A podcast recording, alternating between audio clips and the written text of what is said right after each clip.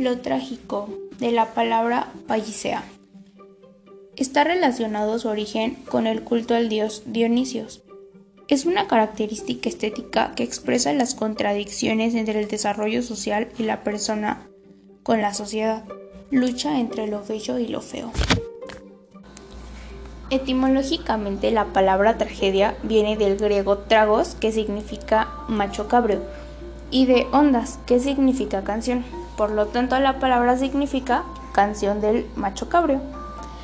Una característica, y podría decirse la más fundamental de esta categoría estética, es que siempre se cumple el destino. El personaje casi siempre es inocente y no puede evitar su suerte. Existe una frase para remarcar este concepto que dice, no hay forma de luchar contra lo que es forzoso y la cito Sófocles. Algunas características que componen la categoría, independientemente que siempre se cumple su destino, es que es una situación humana. Otra es que siempre es diferente a alguna situación común y puede ser que es lo que la haga tan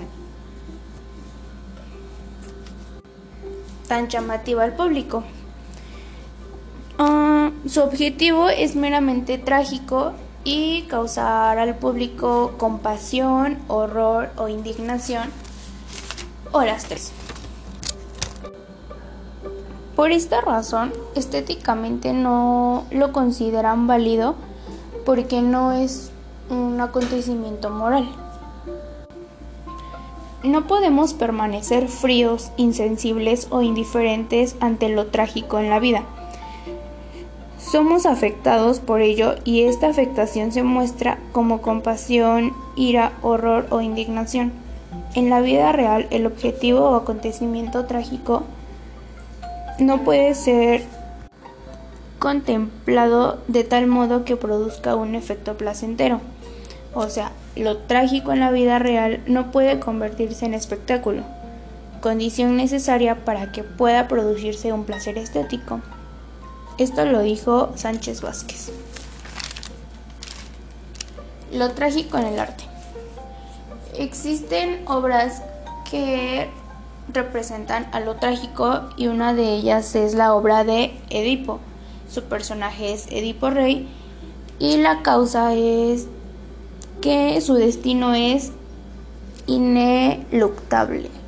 Esta obra me parece que me la había platicado una maestra de literatura y si no me equivoco, creo que Edipo Rey es condenado a tener relaciones con su mamá, entonces se produce un tipo incesto y su mamá lo mata. Ay, no recuerdo bien porque ya tiene mucho tiempo que me lo habían contado, pero cada parte que me iban diciendo yo tenía la sensación de estar entonces, lo que, lo que deduzco que la tragedia te produce asombro en cada momento de la historia.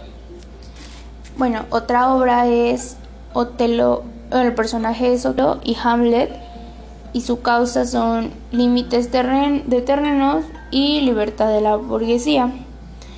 Otro personaje es Rals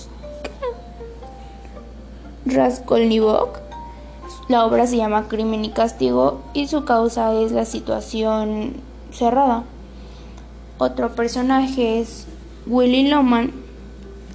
La obra se llama La muerte de un viajero y la causa es el capitalismo como prisión de la energía vital. Otro personaje es Gregory Melejov. La obra es sobre el apacible y su causa son los horrores de la guerra. Las características de lo trágico en el arte son experiencias desdichadas, sufrimiento, imposibilidad de escape, derrota, fracaso o muerte, desenlace inmerecido para el personaje.